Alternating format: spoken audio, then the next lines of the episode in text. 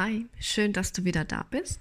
Heute geht es um ein sehr wichtiges Thema, nämlich um die europaweiten und gesetzlichen Bestimmungen zur Herstellung von Futter. Ähm, welche Futtermitteltypen im Handel angeboten werden und welche Rohstoffe und welche Zusatzstoffe in Fertigfuttermitteln verwendet werden dürfen. Ähm, gleich geht es weiter nach dem Intro. Schaue ich mir Futter im Sack oder in der Dose an, sehe ich so viele Inhaltsstoffe, die ich ohne mein Studium gar nicht richtig zuordnen könnte.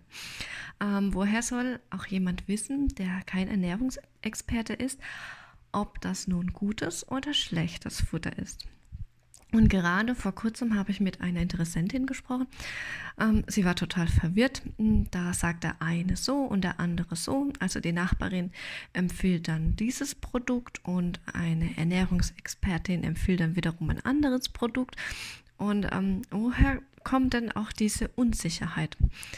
Also Ernährungsberater ist kein geschützter Begriff, so kann sich im Prinzip jeder nennen. Oft sind die Folgen von falscher Ernährung auch nicht direkt ersichtlich oder Krankheiten bzw. Symptome werden nicht auf die falsche Ernährung zurückgeführt. Ja. Daher immer alles etwas äh, schwierig, um dann genau zu sehen, was denn jetzt von der Ernährung kommt und was denn jetzt die richtige oder die beste Ernährung ist. Ähm, heute schauen wir uns an, was das Gesetz zu den ganzen Inhaltsstoffen so sagt. Die ähm, nationalen Bestimmungen des Futtermittelrechts stehen im Lebensmittel-, Bedarfsgegenstände und Futtermittelgesetzbuch und in der Futtermittelverordnung. Dazu kommen dann noch verschiedene EU-Regelungen zur Herstellung und Kennzeichnung von im Handel erhältliche Futtermittel. Sehr wichtige Regelungen sind zum Beispiel Futtermittel dürfen nicht mehr als die festgesetzte Höchstmenge von unerwünschten Stoffen, also Schadstoffen, enthalten, die zumindest nicht als gesundheitsgefährdend angesehen werden. Beispiele wären Schwermetalle, Pilzgifte, Pestizide, Samen von als giftig bekannten Pflanzen. Die verbotenen Stoffe dürfen Futtermittel überhaupt nicht beigemischt werden. Das wären dann Tierkot, Verpackungsmaterialien, Klärschlamm, gebeiztes mit Pflanzenschutzmitteln behandeltes Saatgut. Und ähm, generell dürfen Fut Mischfuttermittel nur die amtlich zugelassenen Zusatzstoffe enthalten. Die Kennzeichnungspflicht äh, für Mischfuttermittel lautet, der Verbraucher muss Inhaltsstoffe, Qualität und Einsetzbarkeit Machbarkeit schnell und einfach an der Deklaration erkennen können. Ja, wenn das nur immer so einfach wäre. Hm. Ich weiß, wie oft die Leute manchmal äh, vor den Regalen stehen und nicht wissen, was da drin ist.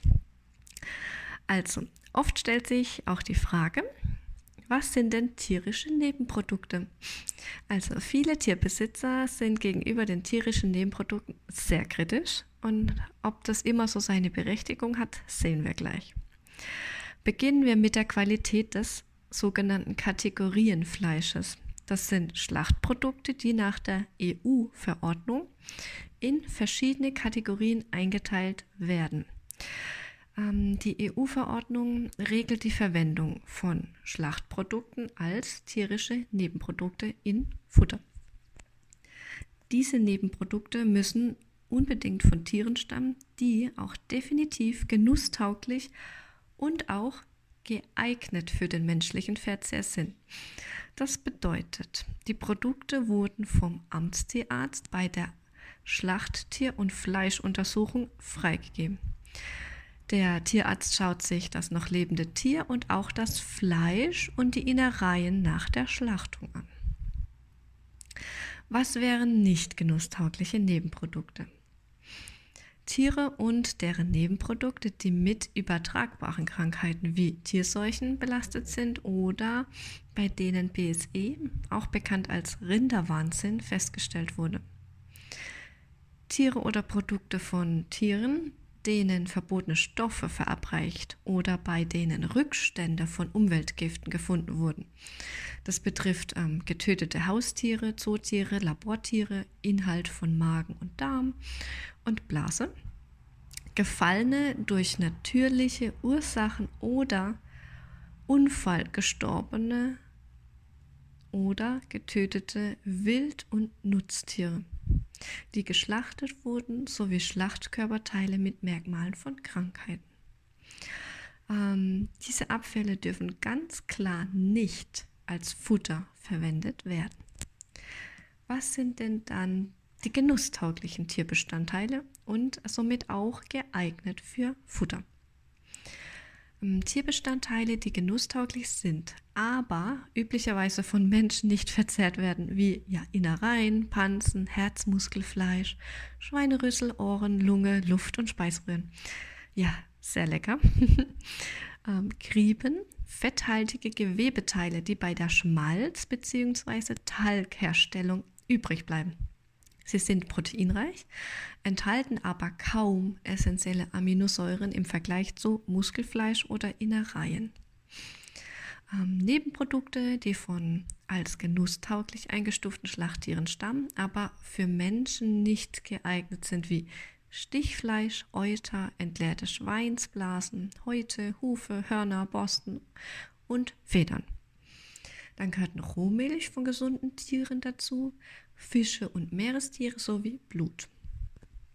Ja, also zusammenfassend, zu den als tierische Nebenprodukte deklarierten Futtermitteln können nährstoffreiche Innereien wie Pansen, Leber und gut verdauliches Herzmuskelfleisch gehören oder auch schwerverdauliche wie äh, und vor allem auch nährstoffarme Bestandteile wie Häute, Krallen, Schnäbel oder auch Grieben.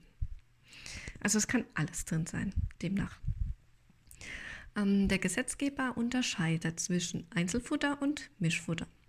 Unter Einzelfutter versteht er Grundnahrungsmittel wie Fleisch, Getreide, Milchprodukte und so weiter. Als Mischfutter wird das industriell aus verschiedenen Roh- und Zusatzstoffen hergestellte und im Handel angebotene Heimtierfutter bezeichnet. Ähm, das Mischfutter lässt sich wiederum unterteilen in Alleinfuttermittel, Ergänzungsfuttermittel und Diätfuttermittel. Das hast du bestimmt alle schon gehört. Vor allem das Alleinfuttermittel. Ähm, als Alleinfuttermittel ähm, das bedeutet, hier muss der Hersteller die vollständige Deckung des Bedarfs an Energie und Nährstoffen garantieren. Es muss nichts hinzugefüttert werden, auch keine Vitamine oder Mineralien. Das kann sogar schädlich sein, wenn etwas hinzugefüttert wird, das dann zu einer Überversorgung kommen kann. Ähm, es, dies gibt es als Trocken, Feucht und Halbfeucht Alleinfutter. Ergänzungsfuttermittel weisen nach der Futtermittelverordnung einen höheren Gehalt an bestimmten Stoffen auf und sind als Ergänzung anderer Futtermittel anzusehen. Sie helfen bei der Deckung des Nährstoffbedarfs der Tiere. Zum Beispiel wären das Mineralienmischungen, Kohlenhydrat- oder proteinreiches Ergänzungsfutter. Ähm, Diätfutter ist dann speziell für Tiere mit besonderem Bedarf bzw. Erkrankungen wie ähm, Verdauungs- oder Stoffwechselerkrankungen. Ähm, auch hier gibt es Trocken- oder Nassfutter. Ja, und ganz interessant sind die Ergebnisse staatlicher Kontrollen der Futtermittel. Also ich zitiere mal, eine vom Bundesamt für Verbraucherschutz und Lebensmittelsicherheit veröffentlichte Jahresstatistik im Jahr 2016 brachte zum Beispiel folgende Ergebnisse. Ich habe jetzt alle Zahlen einmal gerundet, damit es einfacher wird. Bundesweit wurden 15.000 Futtermittelunternehmen kontrolliert. Von insgesamt 16.000 gezogenen Futtermittelproben beim Mischfuttermittel wurden 9,7 Prozent beanstandet. Darunter waren 600 Proben von Futter für Heimtiere. Hier wurden 20,3 Prozent beanstandet. Das ist ein sehr hoher Anteil. Untersucht wurden unter anderem der Energiegehalt, die Zusatzstoffe, der Gehalt von unzulässigen, unerwünschten und verbotenen Stoffen nach EU-Definition. Weiterhin wurden die Zusammensetzung der Mischfuttermittel nach Deklaration überprüft, sowie der mögliche Befall von Schimmelsporen oder bakterieller Verderb. Ähm, ja, leider trifft die Statistik äh, selbst keine Unterscheidung zwischen Futter für Nutztiere und Futter für Heimtiere. Ja, die folgenden Ergebnisse betreffen alle Futtermittel. Anzahl und Auswahl der Untersuchung sind risikoorientiert. Das heißt, man richtet sich nach dem Gefährdungsgrad für den Verbraucher bzw. dem Tier. Bei der Kontrolle der Inhaltsstoffe fällt auf, dass der Kalziumgehalt von 1500 untersuchten Proben in 6,3% der Fälle beanstandet wurde. Der Phosphorgehalt von 1200 Proben wurde im Vergleich dazu nur bei 1,7% beanstandet. Das sind knapp 5% Unterschied. Die anderen Mineralstoffe liegen ähnlich dem Phosphor bei 1 bis 2% Beanstandungen. Ähm, meist liegt ähm, eine Überversorgung vor. Ja, Überversorgung ist, na, ich würde jetzt nicht unbedingt sagen, meist besser als eine Unterversorgung, aber es kommt immer darauf an, welche Mineral oder welche ja, Mengenelement oder Spurenelement da zu viel drin ist, je nachdem können da ganz böse ähm, Kombinationen auftreten und dann ist es schon sehr kritisch, auch eine Überversorgung. Interessant sind die Ergebnisse der Qualitätskontrolle von Futtermittelzusatzstoffen. Hier fällt auf, dass die Beanstandung bei Vitamin- und Mineralzusätzen mit 9,1% relativ hoch sind. Auch hier fallen vor allem Überdosierungen kritisch auf. Pestizidrückstände wurden bei 95.000 untersuchten Proben in 10% der Fälle beanstandet. Also es steht zu vermuten, dass die meisten Funde im Getreidefutter für Nutztiere gemacht wurden. Fazit ist, nach den Ergebnissen dieses Jahresberichts können sich Tierbesitzer im Hinblick auf verbotene oder unerwünschte Stoffe im Hund- und Katzenfutter beruhigen. Aber Überdosierung bei Vitamin- und Mineralfutter und vor allem von Kalzium sind ein Problem. Ebenso die hohe Anzahl der Gesamtbeanstandung bei Heimtierfutter und dieses schließt allerdings neben Hunde- und Katzenfutter auch Kleintiere wie Kaninchen, Hamster, Ratten sowie Reptilien und so weiter ein. Ja, also alles nicht so 100% aussagefähig, weil ähm, da viel miteinander ja, mh, reingemischt wird. Da ist nicht konkret, dass man sagt, okay, das eine ist nur Hundefutter und das andere ist eben für die Nutztiere zum Beispiel. Was muss denn auf der Dose bzw. der Verpackung genannt werden? Und zwar Rohprotein, Rohfett, Rohfaser, Rohasche und Rohwasser. Ähm, Rohwasser dann nur, wenn es über 14% beträgt. Hm, die Vorsilbe roh stammt aus der chemischen Analytik und hat nichts damit zu tun, ob es roh oder verarbeitet ist. Gemeint ist hier, dass mit einem speziellen Analyseverfahren diese chemische Gruppe bestimmt wird ohne dass dann eine Aussage über die Qualität und Zusammensetzung getroffen wird. Der Anteil der Kohlenhydrate muss zum Beispiel nicht angegeben werden. So, was sind die Deklara äh, Deklarationsbestimmungen für Mischfuttermittel? Folgendes müssen die Hersteller von Hunde- und Katzenfutter nach Futtermittelrecht europaweit auf der Verpackung ausweisen. Jetzt einmal zuhören. Das ist eine lange Liste. Bezeichnung des Futtermitteltyps und für welche Tierart das Futter bestimmt ist. Hundefutter, Katzenfutter und so weiter.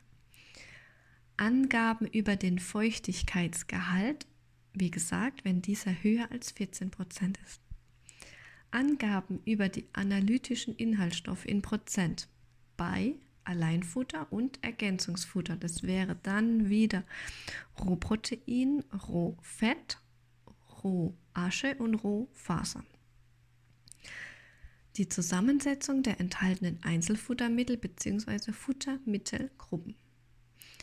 Die Inhaltsstoffe werden in absteigender Reihenfolge ihres Anteils angegeben. Prozentangaben müssen dabei gemacht werden, wenn bestimmte Bestandteile besonders genannt werden, zum Beispiel Huhn 4%. Die Reihenfolge der Aufzählung richtet sich nach der Mengenzusammensetzung der Inhaltsstoffe in Prozent. Der höchste Anteil wird zuerst genannt. Angaben zu den verwendeten Zusatzstoffen, das Nettogewicht, das Mindest Mindesthaltbarkeitsdatum. Ich kann schon immer sprechen. Wird heute eine lange Folge.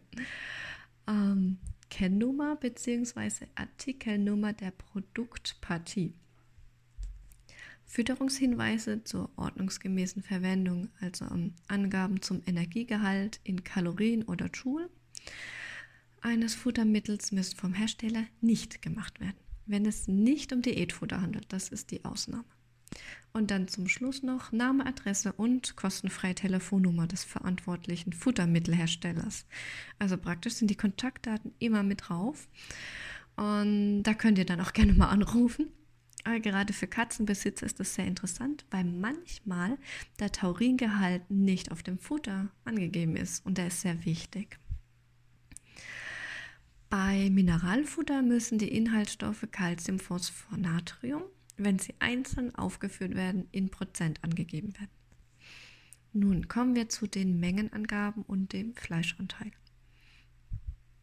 Die unterschiedlichen Angaben zum Fleischanteil im Futter sind oft sehr verwirrend. Da steht mal auf der Verpackung Huhn 30% oder Hühnerfleisch 30%. Ja. Was bedeutet das nun? Hühnerfleisch bezeichnet das hochverdauliche Muskelfleisch, also ist was Gutes. Huhn bedeutet dagegen nur, dass hier auch die Nebenprodukte der Schlachtung wie Organe, Leber, Herz, das wäre nicht so schlecht, aber auch Federn und Knorpel gemein sein können. Tada, da ist die Lücke. Ähm, Organe sind nährstoffreich. Die anderen Nebenprodukte sind wenig gehaltvoll und heben aber auf dem Etikett den Proteingehalt an. Das heißt, da steht dann ein super schöner hoher Proteingehalt, aber dein Tier, Hund oder Katze kann das gar nicht verwerten. Sehr schön. Warum sind bei manchen Futtermitteln ausführlich die Zutaten aufgelistet und manchmal nicht? Das habe hast du bestimmt auch schon gesehen, dass du dann eine ewig lange Liste manchmal hast und manchmal nicht. Ähm, bei der offenen Deklaration legt der Hersteller alle Zutaten offen.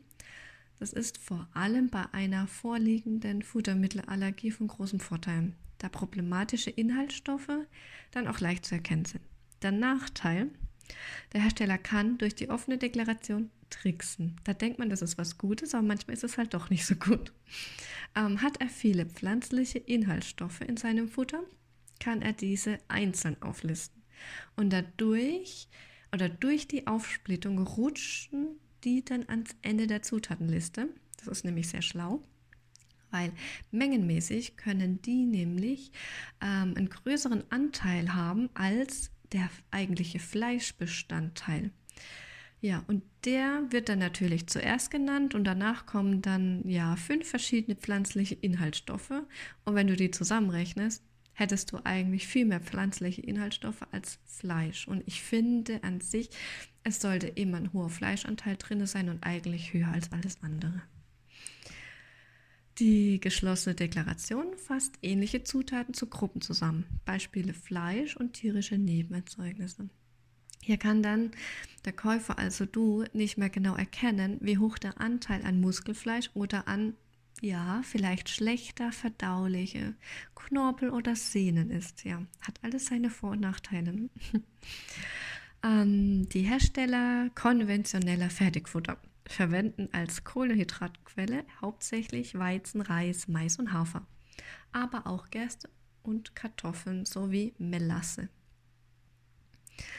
Ähm, die Faserstoffe bestehen aus den größtenteils unverdaulichen pflanzlichen Ballaststoffen. Zu ihnen gehören Kleieprodukte wie Weizen- und Haferkleie, Reiskleie und natürliche Zellulose und fermentierbare Fasern, zum Beispiel Apfeltreser. Gut fermentierbare Fasern sind Rübenschnitzel oder Träser von Möhren und eben Äpfeln. Ähm, ja, wir brauchen aber trotzdem auch Faserstoffe und ähm, pflanzliche Ballaststoffe. Die sind nämlich sehr gut für die Reinigung und eben auch dazu da, dass unsere Verdauung angeregt wird. Ja, daher, es gehört dazu, aber soll nicht zu viel sein. Ähm, Hersteller mischen für die meisten Futtermittel tierische und pflanzliche Fettquellen bei. Bei den tierischen Fetten werden Rindertalg, Schweineschmalz, Geflügelfett und Fischöl verwendet. Genannt werden darf eine Fettquelle nur dann, wenn das Futtermittel ausschließlich dieses Fett enthält.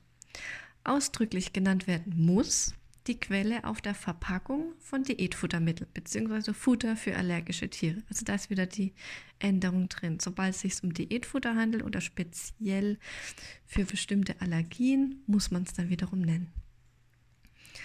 Protein im Hunde- und Katzenfutter sollte hauptsächlich aus tierischen Quellen stammen.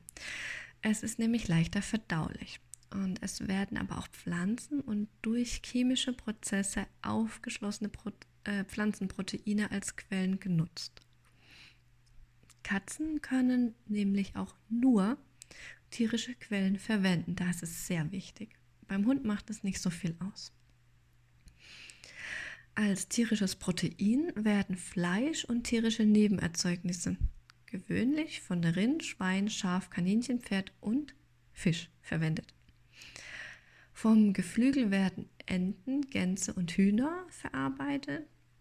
Die sogenannten Fleischnebenprodukte wie Geflügelfleisch und Knochenmehl werden ebenfalls als Proteinquelle genutzt. Auch Fischmehl gehört dazu. Fleischnebenprodukte stammen von Säugetieren, während tierische Nebenprodukte auch vom Fisch und andere Meerestiere stammen können. Auch Proteinhydrolysate werden eingesetzt. Das sind durch einen Verarbeitungsprozess bereits aufgespaltene Proteine. Dadurch sind sie leichter verdaulich und werden besonders für Diätfutter und zur Geschmacksverbesserung bei Trockenfutter eingesetzt. Ja, so können auch bindegewebsreiche Tierkörperteile besser verstoffwechselt werden, also verarbeitet.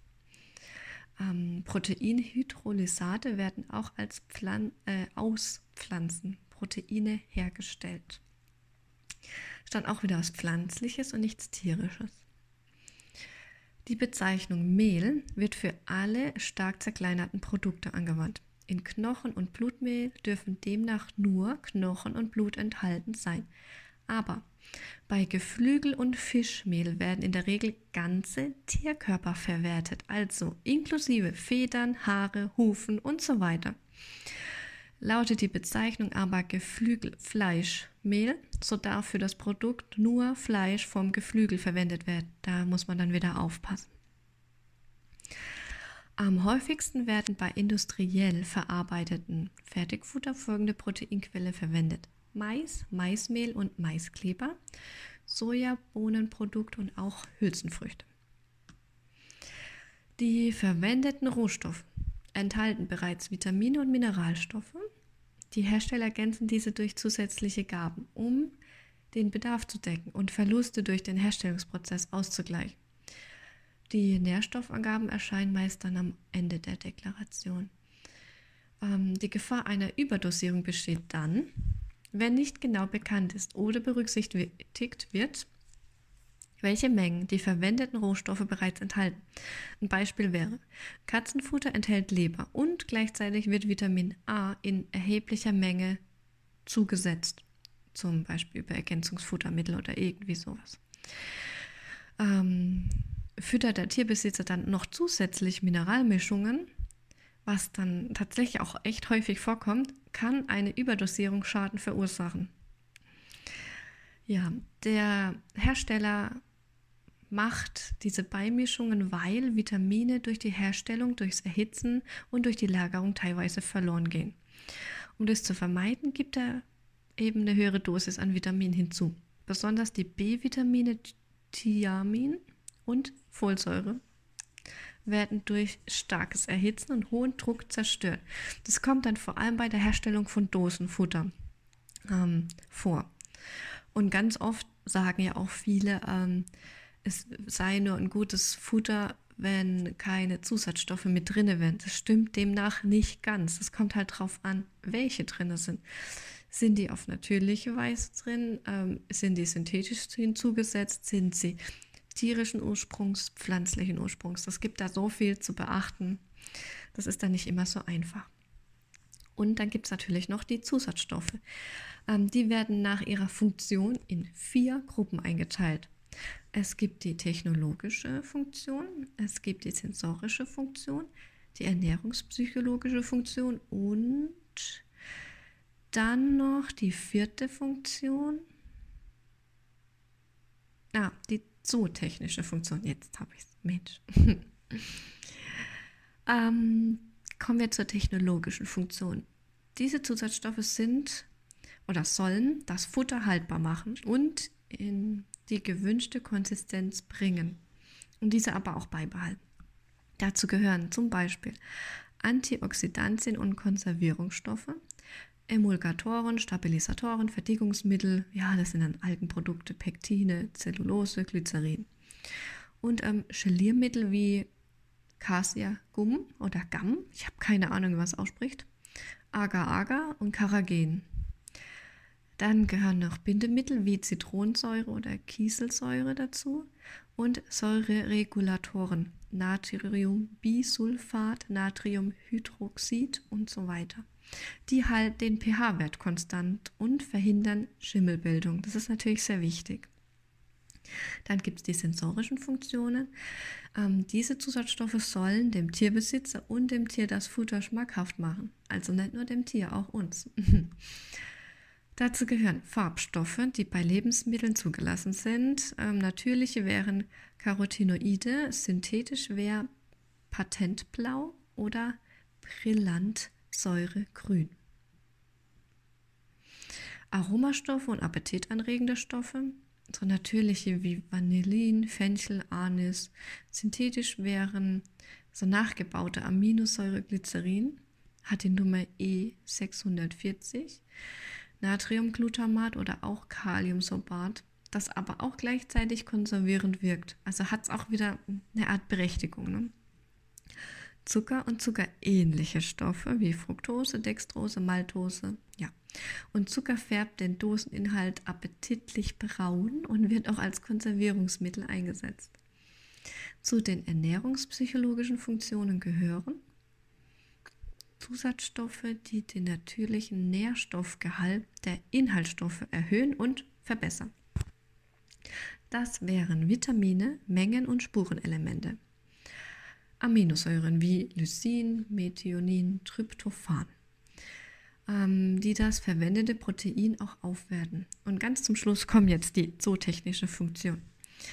Ähm, probiotisch wirkende Mikroorganismen dienen zur Stabilisation der Darmflora und Stärkung des Immunsystems. Das sind Präbiotika, also eigentlich auch sehr wichtige Dinge. Gerade wenn ein Hund mit Durchfall zu tun hat, dann kann es ganz oft sein, ja, dass äh, im Darm was nicht stimmt. Und dort sitzt nämlich auch unser Immunsystem. Ähm, diese Lebensmittelzusatzstoffe sollen den Gebrauchs- und Nährwert von Lebensmitteln stabilisieren sowie ihre störungsfreie Produktion ermöglichen. Also sie können synthetisch und auch natürlich sein. Ähm, eine EU-Zulassung wird nur erteilt, wenn nachweislich keine Gesundheitsrisiken bestehen. Also wenn der Zusatzstoff technisch notwendig ist und wenn die Verwendung nicht zu einer Täuschung des Verbrauchers führt, also uns, nicht die Hunde oder Katzen. Ähm, die Stoffe erhalten dann die sogenannte E-Nummer. E steht für Europa und für essbar und müssen auf dem Produkt kenntlich gemacht werden. Ja, jetzt kommen wir so zum letzten Teil langsam. Im Tierfutter verwendete Fette oxidieren mit Sauerstoff und verderben dadurch schnell. Deshalb gibt der Hersteller Antioxidantien als Zusatzstoff in das Futter. Ähm, diese reagieren dann noch leichter mit Sauerstoff als die Fette und dadurch werden die chemischen Abbauprozesse im Futter wirklich sehr stark verlangsamt und es wird haltbarer.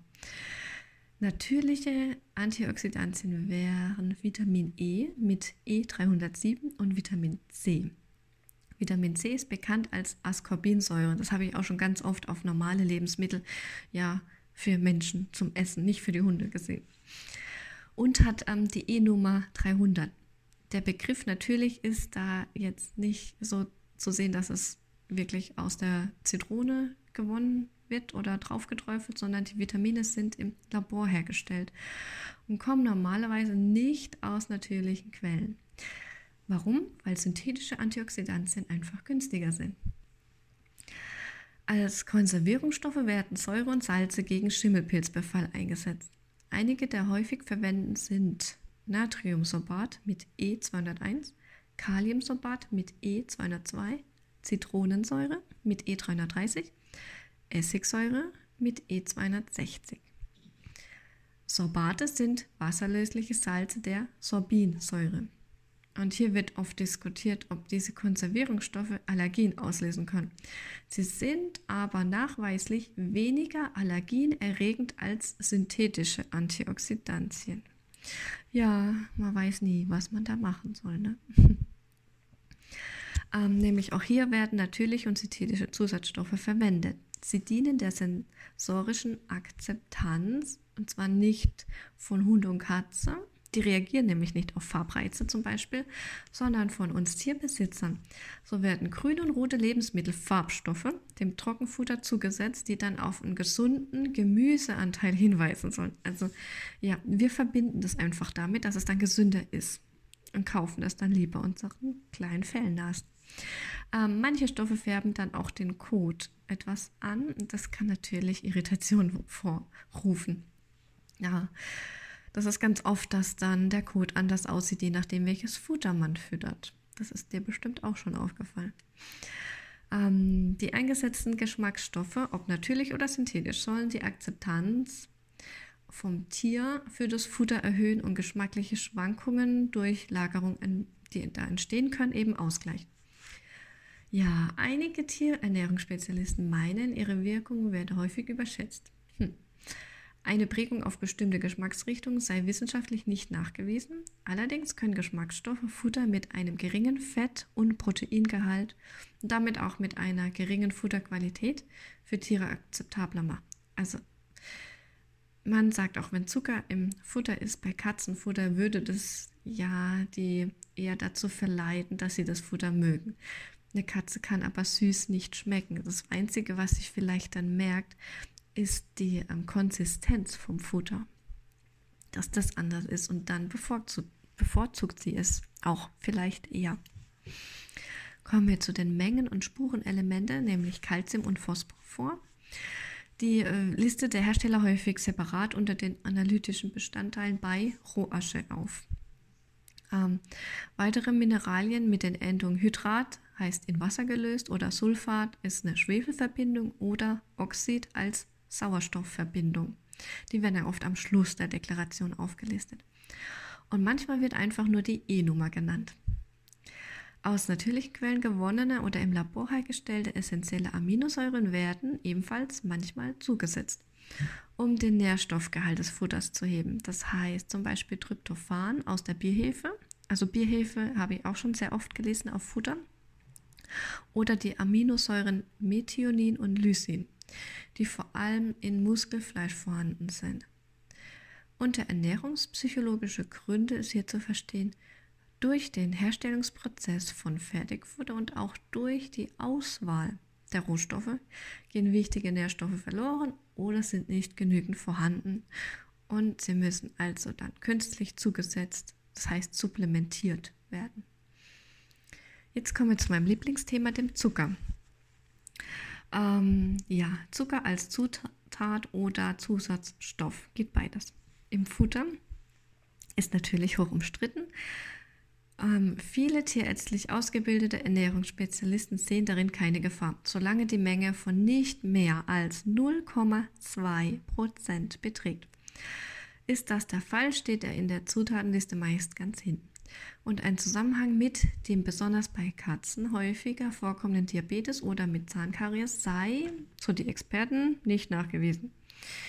Ähm, viele Katzen erkranken an Diabetes, weil sie übergewichtig seien. Also generell finde ich, Zucker hat im Hund- und Katzenfutter nichts zu suchen.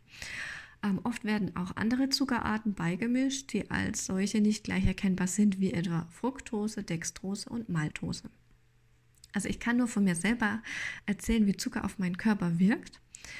Ähm, ich versuche da weitestgehend auf Industriezucker zu verzichten und ich wenn ich dann doch mal ein paar Stücke Kuchen bei einer Freundin oder am Geburtstag esse, der dann eben meist mit Industriezucker gebacken ist Und dann spüre ich eine halbe Stunde später, da kann ich echt auf die Uhr gucken, wie ich müde werde und mein Körper wird schwer, sehr träge und meine Augen tun dann weh und ich kann manchmal dann sogar nachts nicht so gut schlafen. Und das habe ich definitiv nicht, wenn ich Kokosblütenzucker benutze oder esse. Ja, und jetzt sind wir so am Schluss. Denn jetzt kommen wir zur Zusammenfassung. Ähm, für die Hersteller und Vertreiber von Hunde- und Katzenfutter gelten dann die gesetzlichen Bestimmungen. Diese bestehen aus Regelungen der EU, die im nationalen Futtermittelrecht umgesetzt werden und dessen Bestimmungen ergänzen. Die ähm, wichtigsten Vorschriften sind, Futtermittel dürfen keine verbotenen Stoffe und nur die gesetzliche festgesetzte Höchstmenge an Schadstoffe enthalten. Mischfuttermittel dürfen nur amtlich zugelassene Zusatzstoffe enthalten. Ähm, die Futtermittel müssen so gekennzeichnet sein, dass der Verbraucher Inhaltsstoffe, Qualität und Einsetzbarkeit an der Deklaration schnell und einfach erkennen kann. Ja, wissen wir ja, wie das läuft. Die Kontrollen der Durchführung liegen bei den Bundesländern. Die Inhaltsstoffe werden auf der Verpackung nach Gruppen in Prozent angegeben. Protein- und Fettgehalt, also Rohasche, wie Mineralstoffe und Spurenelemente, Rohfasern und Feuchtigkeit. Der Kohlenhydratgehalt ist nicht angegeben und weitere verbindliche Teile der Deklaration sind unter anderem Futtermitteltyp, Zusammensetzung der enthaltenen Einzelfuttermittel bzw. Futtermittelgruppen. Da ist dann wieder offene oder geschlossene Deklaration. Zusatzstoffe, Fütterungshinweise zur ordnungsgemäßen Verwendung. Ähm, als Rohstoffe tierischen Ursprungs werden hauptsächlich Fleisch und tierische Nebenprodukte der Kategorie 3 verwendet. Das ist das, was dann auch genusstechnisch machbar ist für Mensch und Tier. Ähm, dafür müssen die Schlachttiere und Produkte vom Amtstierarzt als genussfähig eingestuft werden. Das heißt, sie sind theoretisch auch für den menschlichen Verzehr geeignet. Äh, pflanzliche Rohstoffe dienen sowohl als Protein wie auch als Kohlenhydratquelle. Bei Fetten und Ölen als Rohstoffe müssen sogenannte Antioxidantien zugesetzt werden, damit sie nicht durch Sauerstoffeinfluss verderben. Die Verwendung von Zusatzstoffen im Tierfutter ist ebenfalls gesetzlich geregelt. Sie müssen als solche Futtermittel rechtlich zugelassen und in der E-Nummernliste verzeichnet sein. Zusatzstoffe werden in vier verschiedene Funktionen eingesetzt. Technologische Zusatzstoffe, sie sollen das Futter in der gewünschten Konsistenz haltbar machen. Sensorische Zusatzstoffe, sie sollen die Akzeptanz erhöhen und den Einsatz beider wird von Vertretern naturnaher Ernährung abgelehnt. also ja, sehr kritisch gesehen, sagen wir es so. Ähm, ernährungspsychologische Zusatzstoffe erhöhen und verbessern den Nährstoffgehalt. Zootechnische Zusatzstoffe schließlich sind probiotisch wirkende Mikroorganismen zur Stabilisation der Darmflora und zur Stärkung des Immunsystems. Ja, da wird sicherlich jedes seine Berechtigung haben, aber nicht alles muss immer zugesetzt werden. Da muss dann auch immer für sich selbst der richtige Weg eben genommen werden. Und ähm, jeder hat eben auch andere ja, äh, Dinge, worauf er achtet. Dem einen ist sehr wichtig, dass es sehr naturnah ist. Ähm, beim anderen wiederum ist es, da gibt es eine Krankheit, dann ist dann wiederum sehr wichtig, dass nur bestimmte Sachen dabei sind und andere wiederum nicht. Also das ist immer sehr abhängig von ähm, Tier und ja, dem Umfeld auch und nicht jeder mag, wie gesagt, barfen. Ja, und da muss man dann eben den Mittelweg finden. Und ich hoffe, du konntest mir einigermaßen folgen. Das Thema ist nicht immer ganz einfach. Ich finde es aber auch total spannend, was die gesetzliche Seite dazu sagt und wie es geregelt ist. Und manches wurde mir dadurch auch erst klarer. Und ja, dann genieße den heutigen Tag mit deinen Fellnasen und drücke sie einmal ganz lieb von mir. Und natürlich darfst du gerne den Kanal abonnieren und mir auch eine Bewertung hinterlassen.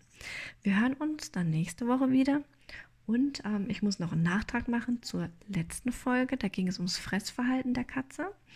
Ja, ähm, ganz wichtig ist, Katzen sind Einzeljäger, aber nicht unbedingt Einzelgänger. Ja.